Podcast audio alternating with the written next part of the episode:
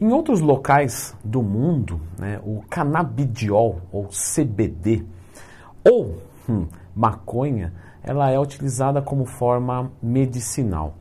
Existem alguns suplementos né, à base do canabidiol eh, e vamos discutir aqui no vídeo de hoje sobre isso. Então já clica no gostei, se inscreva aqui no canal, pois no vídeo de hoje é tudo sobre o canabidiol, mas em forma eh, de suplementação. Normalmente ele é apresentado em forma de cápsula ou forma líquida, tá? A sua forma líquida, ela tem um gosto bem forte e, e, algumas pessoas não gostam disso, até porque fica um gosto na boca e tal, e é um gosto bem de planta mesmo. Já as cápsulas são muito mais tranquilas, mas em termos de eficiência, os dois é, vão dar no mesmo na prática, ok? É, provavelmente se você clicou aqui por interesse, ok, você vai aprender agora. Mas se você às vezes procurou aqui, é porque às vezes você tem um distúrbio de sono, tem alguma coisa que você queira melhorar no seu humor. E existem outros fitoterápicos que também podem auxiliar nisso, tá? Então, 5-HTP, GABA, passiflora, mulungu, valeriana, melissa, relora, enfim. Então, nós temos uma, uma, diversos tipos. Então, lembra sempre que tiver uma dúvida, lendo Twin, mais tema. O canabidiol vai ajudar principalmente no humor e no sono. Porém, não só nisso. A questão do apetite também pode melhorar. Até porque tem muita gente que é ansiosa e reduz o apetite e o canabidiol vai facilitar essa via também. Então, basicamente, ele vai ser um suplemento para que você durma melhor, tenha melhores níveis de humor, abaixando a ansiedade e também melhora do apetite. Bom, nós temos algumas concentrações também, tá? 30%, 40%, 50%. Obviamente, quanto maior a concentração, maior vai ser a eficiência. Mas não necessariamente uma concentração maior é uma melhor opção em todo caso. Por que isso?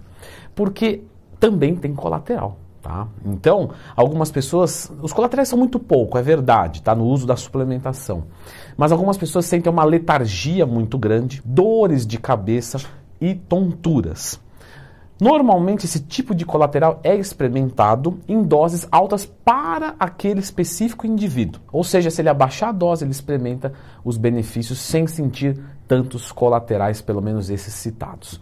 Logo, um, um de 30%, por exemplo, pode ser muito bom para quem nunca teve contato com essa é, substância. Definitivamente é um produto bastante caro, Tá? Então não ache que você vai achar aqui no Brasil de forma barata. Inclusive a loja Maromba me mandou de presente um para testar. Então eu fiz a utilização para justamente vir aqui no vídeo e trazer a teoria e a prática. Então tá aqui os meus estudos e os meus relatos práticos também.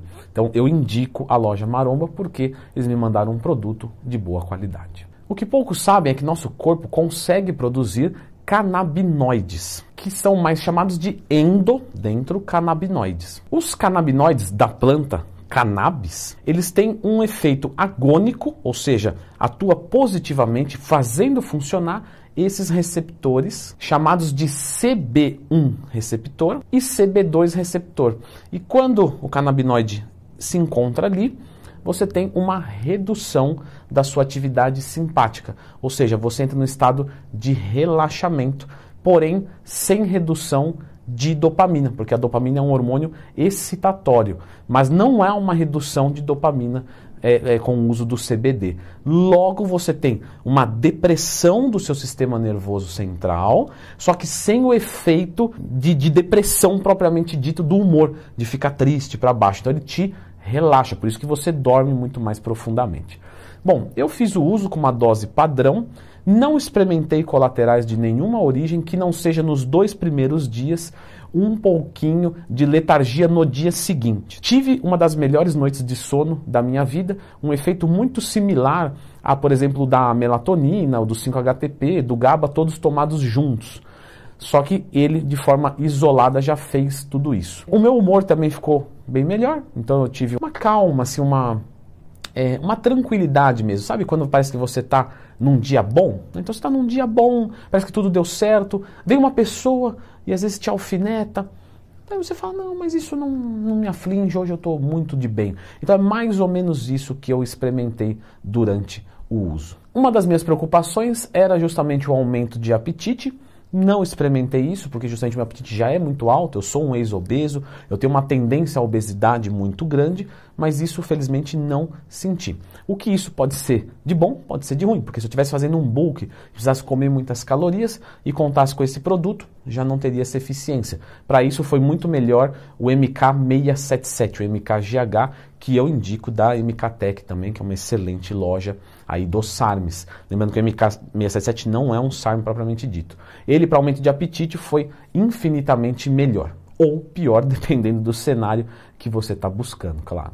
Quando você for procurar sobre o CBD, que eu recomendo que você estude mais, pois é bem complexo, mesmo esse lance da suplementação, você vai encontrar várias coisas. Né? Então, antibacteriano, anti-inflamatório, antisséptico, neuroprotetor, contradizendo né, a questão de ser um, um, um, enfraquecedor do seu sistema cognitivo, antidepressivo, antipsicótico, ansiolítico. Então, assim, tem diversas coisas que ele se compromete. O que, que eu posso compartilhar com vocês pelos meus estudos da substância no geral, sem tanto a intervenção do marketing? É que os principais efeitos vão ser esses que eu estou falando aqui no vídeo. Esses outros são aqueles efeitos periféricos. Então, por exemplo, ah, a cafeína melhora a disposição, a queima de gordura, o foco e tudo isso é verdade. Aí ela combate o câncer, ela não combate, no... mas são coisas muito pequenas, muito minúsculas. Então, mesmo que você pegar, por exemplo, ah, o kiwi, ah, o kiwi é uma fruta que protege isso, aquilo,